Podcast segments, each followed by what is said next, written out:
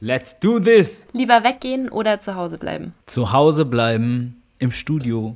Musik machen oder lieber hören? Musik machen. Klassik oder Pop? Pop. Tag oder Nacht? Mm, Tag. Erst den Text oder erst die Musik? Erst die Musik. Katharina, kennst du eigentlich irgendeinen Podcast, der mehr als Pop ist? Mehr als Pop. Der Musikpodcast mit Katharina und Johannes.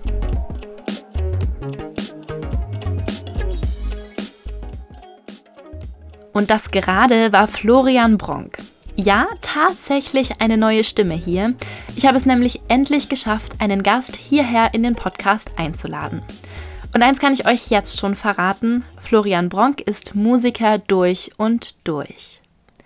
Geboren wurde er in Brasilien, ist dann aber in Karlsruhe aufgewachsen und hat auch dort die ersten musikalischen Schritte gemacht, sage ich jetzt mal. Erst mit seiner eigenen Band Moccacino und dann irgendwann auch als Solokünstler. Als Florian Bronk macht er Musik, die sich nicht wirklich in eine klare Genreform pressen lässt. Hip-Hop, Pop, ein bisschen Reggae, RB, Singer-Songwriter, ein bisschen Jazz, also ein ziemlich bunter Mix. Studiert hat er an zwei Jazzhochschulen in Deutschland und war auch als Perkussionist in mehreren Jazzensembles. Jetzt lebt er in Hamburg und ist im Musicalorchester dort, natürlich auch für die Percussion. Genregrenzen sind für ihn nicht so wichtig, das hat er mir schon verraten. Er meint, es ist viel wichtiger, als Musiker und Künstler authentisch zu sein. Und dann ist es doch ganz egal, woher man kommt und welche Musik man hört. Oder? Ich habe mich vorher ja ein bisschen schlau gemacht, so. Und ich würde sagen, du bist einfach Musiker. Also das fand ich total faszinierend. Du machst so alles. Solokünstler im Musicalorchester Hamburg, aber auch eine Band, immer mal wieder in Ensembles. Woher kommt das? Mhm. Also, ich mag einfach viele unterschiedliche Sachen. Musik ist ein Riesenfeld, es gibt richtig viel zu entdecken. Mhm. Eigentlich mache ich nur zwei Dinge. Eigentlich benutze ich meine Stimme, das ist mm, mein erstes Instrument quasi und dann spiele ich diverse Schlaginstrumente und von da aus transpon transponiere ich das quasi auf alle anderen Sachen. Also wenn ich Keyboard spiele, zum Beispiel wenn ich eine Bassline programmiere, dann spiele ich zwar eine Bassline, aber ich denke das eigentlich als Percussion-Instrument. Also Keyboard ist für mich ein Percussion-Instrument, Gitarre auch. Also wenn ich Gitarre spiele, dann sehe ich das eigentlich als Percussion-Instrument. Ich spiele zwar Chords und so, aber eigentlich spielt meine rechte Hand Percussion. Deshalb mache ich eigentlich nur die zwei Sachen und es ist gar nicht so viel. Es sieht nur so aus, ja. Wie viele unterschiedliche Instrumente spielst du denn, wenn man das jetzt so im klassischen Sinn sagt? Also ich kann dir meine ganze Geschichte erzählen. Ich habe angefangen mit ähm, musikalischer Früherziehung, so wie man das macht, wenn man Ettling aufwächst. Richtig amtlich, ordentlich. Und äh, dann wollte ich unbedingt Steel Drums spielen, ja? Kennst du Steel Drums? Diese, ja. Ja, das wollte ich unbedingt von, äh, aus Trinidad. Wollte ich unbedingt spielen, gab es nicht an der Musikschule Ettlingen. Stattdessen haben die Blockflöte angeboten. dann wurde ich zum Blockflötenunterricht verdonnert und ähm, konnte dann quasi auf Schlagzeug wechseln. Aber ich war nicht so ein fleißiger ähm, Schüler da. Dazu muss ich sagen, der Schlagzeuglehrer, den ich da hatte, der hat einfach nie gespielt. Also ich habe den nicht ein einziges Mal spielen hören. oh, das ist schon krass. Genau, dann Schlagzeug, dann ähm, kam irgendwann die Gitarre dazu, weil man mit der Gitarre Songs schreiben kann. Dann habe ich auch angefangen, selbst zu schreiben. Dann äh, kam irgendwann auch sogar Bass dazu. Ähm, und dann Percussion und das ganze, so die ganze Hand Percussion. Aber genau, am Ende des Tages sind es eigentlich die Stimme ist mein erstes Instrument. Eigentlich benutze ich nur meine Stimme, weil sogar wenn ich Percussion spiele, ähm, singe ich zuerst, was ich spiele und dann spiele ich, was ich gesungen habe. Das hört man am Ende nicht mehr. Aber eigentlich ist es so, eigentlich benutze ich nur meine Stimme. Das ist eigentlich mein einziges Instrument. Okay, aber das ist ja total ein spannender Ansatz, weil ich jetzt eigentlich gedacht habe, Stimme und Percussion hätte nicht so viel miteinander zu tun, außer man beatboxt jetzt vielleicht. Mm, doch. Also ist auf jeden Fall ein Kontrast. Das merkt man immer, wenn man, wenn man Percussion spielt und singt, dann das ist jetzt voll der Nerd-Talk. Dann merkt man, dass was bei Percussion fehlt, was man da wirklich vermissen kann, ist Legato-Sounds und gehaltene Sustained Notes. Also klar, auf der Pauke ist ganz interessant, wenn man Pauke lernt, dann die Herangehensweise, die die haben, weil die sehen eine Rolle, also dass viele schnelle Schläge hintereinander sehen die als Möglichkeit, einen gehaltenen Ton zu imitieren. Das ist ganz interessant und äh, ein Jazz-Drummer oder so würde sowas nie so sehen. Also, ähm, genau. Aber was wollte ich sagen? Das vermisst man manchmal. Und wenn man singt, dann lernst du ja, wenn du das richtig lernst, dass du lernst alles zu binden und alles so legato wie möglich und ähm, dann hinten noch ein Vibrato hin und noch mehr Zucker drauf und richtig süß muss das sein, ja. Süß und saftig, volles Timbre und ähm, das ist ein interessanter Kontrast, finde ich. Genau, deshalb ähm, hat es wirklich erstmal nicht so viel miteinander zu tun, aber wenn du spielst, ähm, und du kannst nicht singen, was du spielst, dann kannst du es auch nicht spielen. Also, wenn irgendwelche Musiker proben und da gibt es irgendeinen Break, irgend sowas, und die können das nicht singen, dann, dann weißt du schon, sie werden es nicht spielen können. Du bist in Brasilien geboren, Mhm. in Karlsruhe aufgewachsen und bis jetzt in Hamburg. Mhm. Inwieweit hat dich das geprägt, auch deine Herkunft? Also meine Herkunft prägt mich insofern, dass ich halt so aussehe, als wäre ich in Brasilien geboren und das begegnet mir, als ich sehe mich ja jeden Tag im Spiegel, zumindest morgens. Und ähm, also in meiner Familie ist keiner Percussionist, außer mir.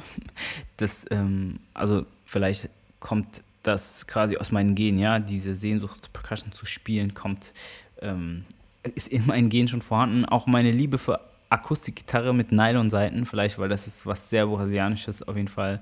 Äh, Nylon String Gitarre. Ähm, und Vielfalt ist auch sehr brasilianisch. Also, das habe ich ja schon gesagt. ähm, in Brasilien gibt es sehr viele Musiker, die sehr so breit, sehr vielfältig sind, sehr breit aufgestellt. Und alle sind gute Percussionisten in Brasilien. Sehr viele, also sehr viele haben ein krasses Rhythmusgefühl da. Also, ähm, ich war in Salvador, da habe ich gewohnt bei einer Familie und die haben halt im, die haben im Tourismus gearbeitet und ähm, am Wochenende äh, sitzen wir da und machen halt, was man da halt macht, Bier trinken und chillen und dann äh, hat die Gastgeberin da, die hat auf einer Streichholzschachtel hat die angefangen, so Percussion zu spielen, ja, und es war irre gut und die hat es geliebt, ja, die, die lieben einfach Percussion da. Ja, also vielleicht hat mich das insofern geprägt. Karlsruhe hat mich geprägt, insofern, dass ich da aufgewachsen bin, da sozialisiert wurde und da angefangen habe, Musik zu machen, da meine ersten Texte geschrieben habe, da zur Schule gegangen bin. Und ähm, Karlsruhe ist auch auf jeden Fall meine Heimat oder diese ganze, dieser Bereich Ettlingen, Karlsruhe. Das ist, das ist daheim. Zeigt sich das dann auch so in deiner Musik? Also gerade so auch das Brasilianische vielleicht und diese Vielfalt? Mm, Die Vielfalt zeigt sich, das Brasilianische, ja, also in brasilianischer Musik, was brasilianische Musik hat, außer Rhythmus, sind krasse Melodien. Also die haben unglaubliche Melodien und mm, ich mag also gute Melodien, die haben richtig so dem Stadion-Hooks, Mega-Songs. Die ganze brasilianische Melo äh, Musik ist vollgestopft mit unfassbaren Melodien. Ähm, auch übrigens so klassisch inspirierte Melodien gibt es auch. Da gibt es Musik, die klingt wie Etüden, die grooven, so. Mm, vielleicht das, also Melodien, Vorliebe für Melodien und Rhythmus, ja, kann schon sein, möglich. Und um nochmal darauf zurückzukommen, auf das Interview von 2009, Mhm. wo du sagtest, dass dir Texte sehr wichtig sind Mhm. und dass man da auch Verantwortung hat mit diesen Texten. Mhm. Ähm, ist es dann auch so, dass du sagst, okay, die Texte stehen im Vordergrund bei deiner Musik und müssen immer Wichtiges transportieren? Also ich muss das bisschen, glaube ich, revidieren mit der Verantwortung. Das klingt so, so an, das klingt so anstrengend irgendwie. Heute sehe ich das ein bisschen lockerer. Also ich finde, man kann auch fluchen in Texten. Ich, äh, das finde ich auch. Ich habe auch jetzt neue Songs, da, ja, da fluche ich auch. Und die, die neuen Songs, die ich gemacht habe, sind ein paar dabei, die sind auf jeden Fall ein bisschen härter. Aber die Wahrheit ist einfach, ich versuche so Texte zu schreiben, wie ich selber rede, wie ich selber denke und ich fluch halt auch ab und zu, das ist halt so. Und deshalb ist es auch in, in meinen Songs Verantwortung, weiß ich nicht. Die Eltern haben die Verantwortung, was sie ihren Kindern zeigen oder jeder ist selbst verantwortlich für sich, was er hört. Und wie sieht dann so die Arbeit an neuen Songs aus? Also was ist zuerst da? Wie entwickelt sich das? Mm, ist immer anders. Also, mm, ist immer anders. Meistens ein Beat oder aber auch ähm, Akkorde, eins von beidem. Also entweder, ich habe auch so viele verschiedene Arten Songs geschrieben, unfassbar viele. Also die ersten waren mit der Gitarre, einfach so ganz klassisch. Ich habe Bob Marley Songs mir angeguckt, die äh, Akkordverbindungen geklaut, eins zu eins, und habe da Songs drauf geschrieben. So fängt man eigentlich an, Songs zu schreiben. Und ähm, das habe ich eine Weile gemacht. Dann habe ich Beats programmiert, selber Beats programmiert. Dann fängt man damit an. Manchmal kommt die Inspiration von einem Percussion-Instrument, weil manche Instrumente haben eine Note, also zumindest eins, zum Beispiel F. Gerade arbeite ich an einem Song, da, äh, da habe ich mit einem Percussion-Instrument angefangen und das klingt halt auf F und deshalb ist der Song in F-Moll. Also so, ist immer, immer anders. Du hast ja ähm, das jetzt schon ein bisschen angesprochen mit den neuen Songs, du hast es auch auf Instagram immer wieder, dass bald neue Musik kommt. Ja. Wie sieht es denn da aus? Also ja, wie schon gesagt, ich habe richtig viel Musik und ähm, auch schon fertig gemasterte Songs. Und jetzt arbeite ich gerade ähm, daran, eine gute Struktur zu finden, um die rauszubringen. Das, woran ich gerade arbeite und woran es hängt und vor allem auch ein bisschen an der Pandemie, weil ich will natürlich auch live spielen und ich möchte die Songs dann rausbringen, wenn ich weiß, dass ich danach auch live spielen kann, sicher. Ja. Also die Pandemie ist ein bisschen ein bisschen ein, wie heißt das, das ist ein Downer, ein, eine Bremse. Also so dieses Live-Performen auf der Bühne sein ist schon sehr wichtig für dich. Absolut, na klar, das ist sehr essentiell. Also dafür macht man es ja eigentlich. Also Studio macht auch richtig viel Spaß. Es ist mehr so basteln, so kreativ und um, rumprobieren und ähm, das ist was ganz anderes. Und Mischen macht mir auch richtig viel Spaß, aber live ist das, ähm, wofür man es eigentlich macht, ja. Wie ist denn das im Studio? Also bist du da alleine und spielst alles selbst ein von den Instrumenten? Ist das alles vorprogrammiert? Oder sind da andere Musiker dabei? Mm, das ist auch unterschiedlich. Also manchmal sind, äh, frage ich Leute, ob die was einspielen können. Weil es gibt natürlich viele Leute, die viel besser Gitarre spielen zum Beispiel als ich. Oder ähm, ähm, ist immer unterschiedlich. Also kommt, kommt drauf an. Meistens mache ich das alleine, aber ich muss auch dazu sagen, ich bin jemand, der sehr gerne alleine arbeitet. Also ich, mm, ja. Und auf der Bühne?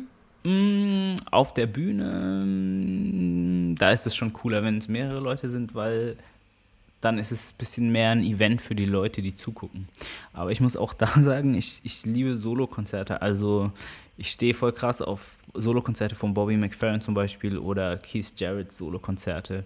Fand ich immer faszinierend. Es gibt einen Percussionisten, der ein krasser äh, Einfluss für mich war. Nana Vasconcelos heißt der, ein brasilianischer Percussionist, der unglaubliche Solo-Konzerte gespielt hat.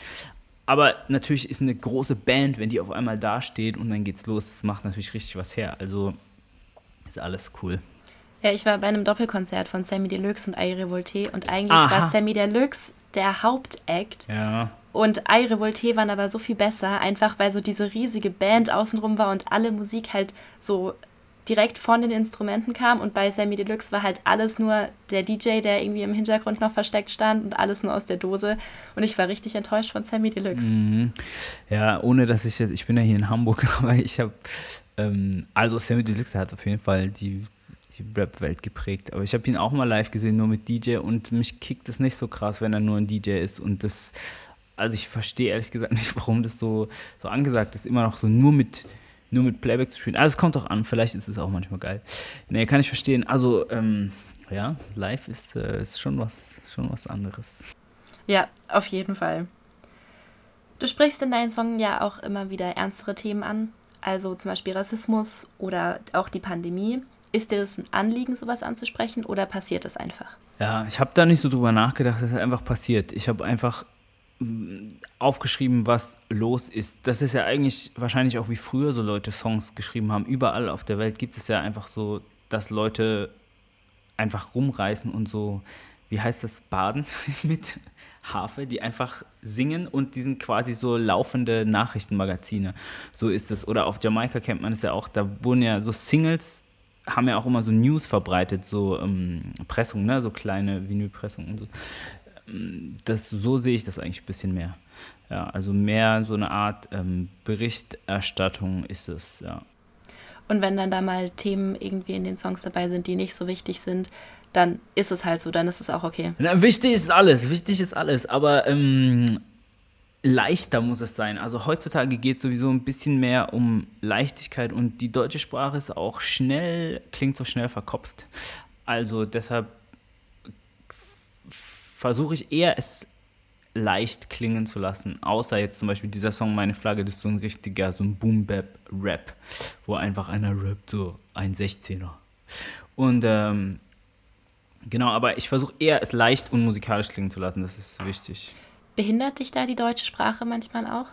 Nee, gar nicht. Die deutsche Sprache ist wunderschön und ähm, vor allem ist die deutsche Sprache deshalb gut, weil das die Sprache ist, die ich am besten beherrsche und deshalb ähm, singe ich auf Deutsch. Ich habe auch auf Deutsch angefangen zu schreiben und dann irgendwann habe ich mal kurz eine Phase gehabt, da habe ich gedacht, ich müsste es auf Englisch machen und damit es internationaler klingt und so, aber ja, ja, lass mich doch in Ruhe. Ich, ich, äh, ich schreibe jetzt auf Deutsch und fertig.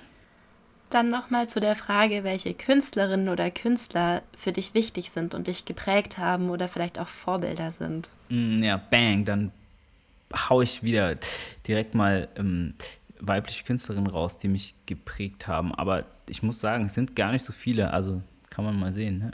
Also Lauren Hill, das habe ich ja schon gesagt. Lauren Hill, ähm, auf jeden Fall krass. In allem, was die gemacht hat, also alles, was die gemacht hat, finde ich krass. Aber dieses Live-Album, wo die nur Gitarre spielt und singt, das hat mich auf jeden Fall krass geprägt. Äh, musikalisch extrem. Der ganze Vibe und so die Atmosphäre davon, das Hammer. Also das kann ich mir auch immer noch anhören. Nach, nach 20 Jahren kann ich mir das noch anhören. Es klingt auch so, als wäre es gestern aufgenommen worden. Ja, das ist halt die Power von Live. Ne, ist nichts programmiert. Es könnte jetzt einfach auch gestern gewesen sein, dass sie das gespielt hat.